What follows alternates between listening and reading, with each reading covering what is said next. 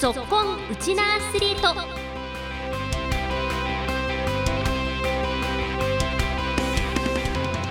こんにちは。ラジオ沖縄アナウンサーの杉原愛です。この番組は県内のスポーツ関連のイベントを取材してお伝えしたり学生スポーツからプロスポーツまで県内で活躍するウチナアスリートを全力で応援しようという番組です。今回は去年の12月に開催されました。元読売ジャイアンツの原辰徳さんをはじめ高橋由伸さんや内川誠一さんなどプロ野球界のレジェンドたちが沖縄の子どもたちに向けて野球の指導を行ったファンケルキッズベースボール2023 in 沖縄県那覇市について当日の模様をお伝えしていきます。今日も15分間お付き合いよろしくお願いします。先月去年の12月9日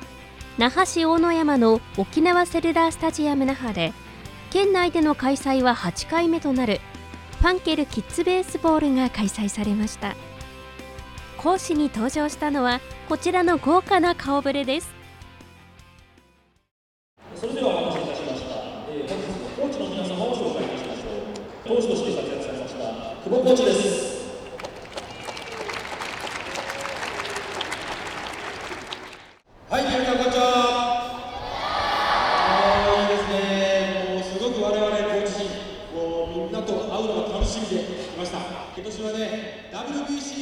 最初に紹介されたのは横浜 d n a ベイスターズ当時の横浜太陽ホエールズで投手として活躍された久保文夫さんです。久保さんからその他の講師陣の皆さんが紹介されました。今回講師に参加されたのは元ジャイアンツの斉藤正樹さん高橋由伸さんベイスターズやホークスでも活躍された内川誠一さん今回が初参加の五十嵐亮太さん。ファイターズで活躍された西崎幸宏さん。スワローズで活躍された苫篠健二さん。元ジャイアンツの村田真一さんも参加。そして最後にコーチ陣の総監督として紹介されたのが。そして今回は我々のコーチ陣総監督です。原監督よろしくお願いします。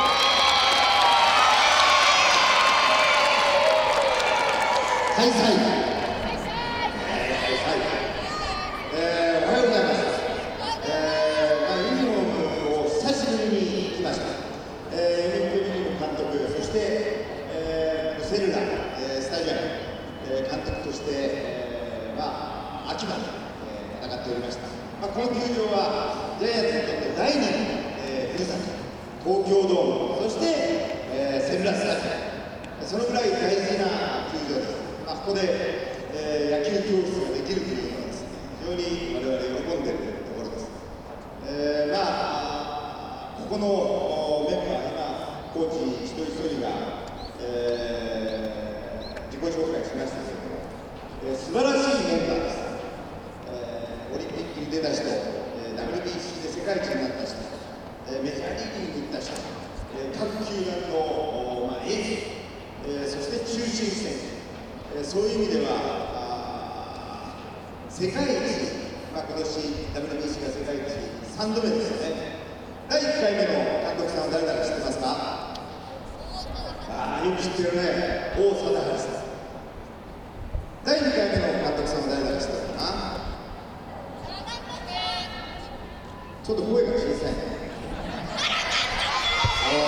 そして、まあ、3回目、栗山監督が見事世界一。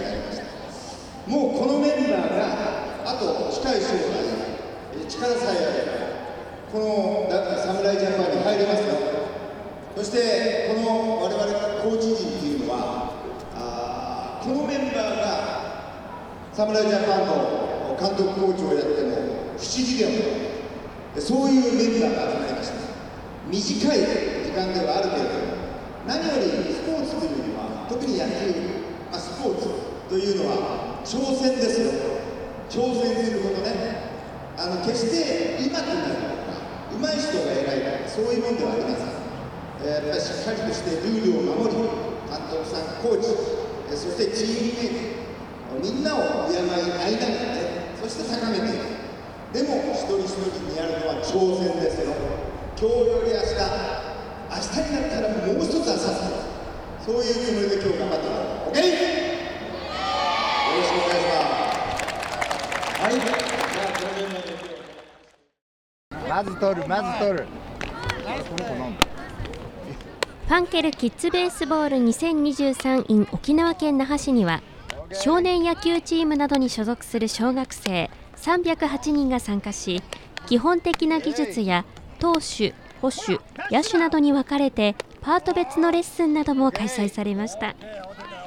豪華なコーチ陣から直接指導を受けた子どもたち。たくさんの刺激と学びを得たようでした。内川選手と喋って嬉しかったです。このファンケルは贅沢だなと、えっと、ピッチングの練習とかバッティングの練習とか守備の練習をしました。あ貴重な体験しました。プロ野球選手になるという目標です。公式であの頑張ってあのレギュラーに選ばれたいです。願いしますはい、お願いします。えっと、今何年生ですか？今小学6年生です今日はどうして参加しようと思ったんですか？とプロ野球選手元プロ野球選手がやってるって聞きこんな機会めったにないと思いやってみやりたいと思ったからです際にどんなことをやりましたか？自分は球を速くしたかったからこのピッチングのところへ行ってどうやれば速くなるどうやればコントロールが良くなるなどを教えてもらってうまく投げれるようになりましたじゃあ普段からピッチャーやってるんですか？はいなんかアドバイスもらえました？今日は。今日はその足の出す足がちょっとゆらい右？寄りになってるけど、まあ、めっちゃ右になってないからそのまま思いっきり投げておけばいい球がいい球になるよって優しく教えてもらって、そうですか。結構具体的にアドバイスもらったんですね。はい、意識して投げてみてどうでした。球も速くなっていたしコントロールもとっても良くなってたのでこれからは、まあ、中学生になって公式た公式や軟式でも同じことができるように頑張りたいと思いました元プロ野球選手とってもね体格も大きなコーチだと思うんですけど実際会ってみてどうですか？いやあのお父さんとか普段この道で通ってる人たちよりも体格とか身長ががたいな大きかったからこの改めて見てすごいと思いました。野球教室の講師を務めた原辰徳さんは沖縄の子どもたちの印象や期待することについて次のように語りました。いつも思うんですけども、まあ、あの1年間通して野球ができるというねこの温暖なあ沖縄県という、えーそういう中で、えー子どもたちも含め、まあ、監督さんコーチ、えー沖縄の県民の人たちもですね非常にこう、えー陽気で、えー前向きなああこう人たちが多いというのは、まあ、少年野球にとっては一番大事なところだと思ってます。えーまあ、沖縄県代表チームというのは甲子園大会に行ってもあるいはあ、まあ、大学生になってもプロ野球になってもと、まあ、ここ非常に、え力をつけたあ近年だと思うんですね、まあ、そういう意味ではやっぱりいろんなえ人の協力、まあ、少しでも私たちも含め、えプロ野球という経験を生かしてですね、まあ、身近な子どもたちがあ何かこう、え新鮮にそして、えま、真剣に、えー聞いてくれることがあればあいいなと思って我々も一生懸命、えーいつも教えております。まあ、何より子どもたち、ちびっ子たちが今は少年少女女子の子もそうですけれどもやっぱり支えるものプロ野球であったりあるいは日本のスポーツ界そういう支えるっていうのは非常にやっぱり子どもたちが宝だと思うんですね。でその宝を、えーまあ、非常にこう無限の可能性を持ってる持ってると信じてやってる子どもあるいはあ自分はまだえー体小さいしとかあ何年かすれば体も大きくなります。えー、今力がない。でも何年かしたら力も強くなります。いや今はボールちょっと速い球投げられる。何年かしたらやっぱり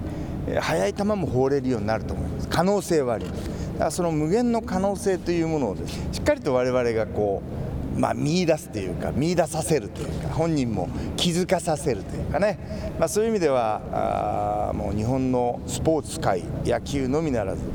世界に力を知らしめてる、えー、この何年かですから、まあ、そういう意味では子どもたちは宝であると。子どもたちの可能性というものをしっかりとえー、開花できるような環境を作るというのが、まあ、我々の仕事であり、まあ、今回プロ野球 OB もしっかりと伝えていきたいというふうに思ってます。いやもうとにかくいい環境でね、えー、特に春はほとんどの球団がプロ野球キャンプに来るし、まあ、大学生もそうですし社会人もそうですしもう数々のいい環境がある。で1年間年間を通して野球ができない季節っていうのはないというね、まあ、それと野球のグラウンドも非常にいいものがあるということをですね、まあ、幸せと感じて、えー、大いに、えー、グラウンドで暴れてもらいたいなと、まあ、それと、えー、野球やった野球少年は野球をやってる時間と同じぐらいねぱり自分たちの義務である、まあ、勉強ということもね勉学ということもですね、え、集中してできるような子どもになってもらいたいなと思いますね。高橋由伸さんは沖縄の子どもたちに向けて次のようにエールを送りました。これから可能性をね、えー、本当に無限大というかね、えー、持ったあ大勢の子たちとね今日こういうふうにやることができましたし、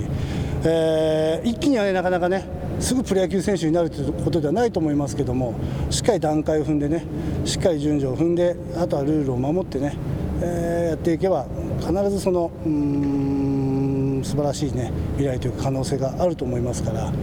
え、今のような素直な気持ちでね、えー、いろんなことを経験して吸収して、えー、成長していってほしいなというふうに思います。えー、やっぱりみんなに共通するということはやっぱり基本的なことっていうのが一番基礎が大事だと思いますから、えー、みんなにね、えー、共通するしっかりとした投げるもそうですし取るもそう打つもそう、まあ、打つはちょっとねこれからですけども、え、そういった全てにねみんなが共通する大事な基本基本といったところをねみんなに教えていきたいなと思ってますしぱ基本をしっかりやってるからこそね今プロ野球選手たちのは、えー、ああいう活躍ができていると思いますから基本がない選手でねプロ野球選手になった選手はいないと思いますんでそういったしっかりとした基礎をね教えていけたらなというふうに思ってます。豪華なレジェンドたちからの指導を受け子どもたちも目を輝かせながら早速実践にも移していました以上この時間は12月9日に那覇市大野山の沖縄セルダースタジアム那覇で開催されました。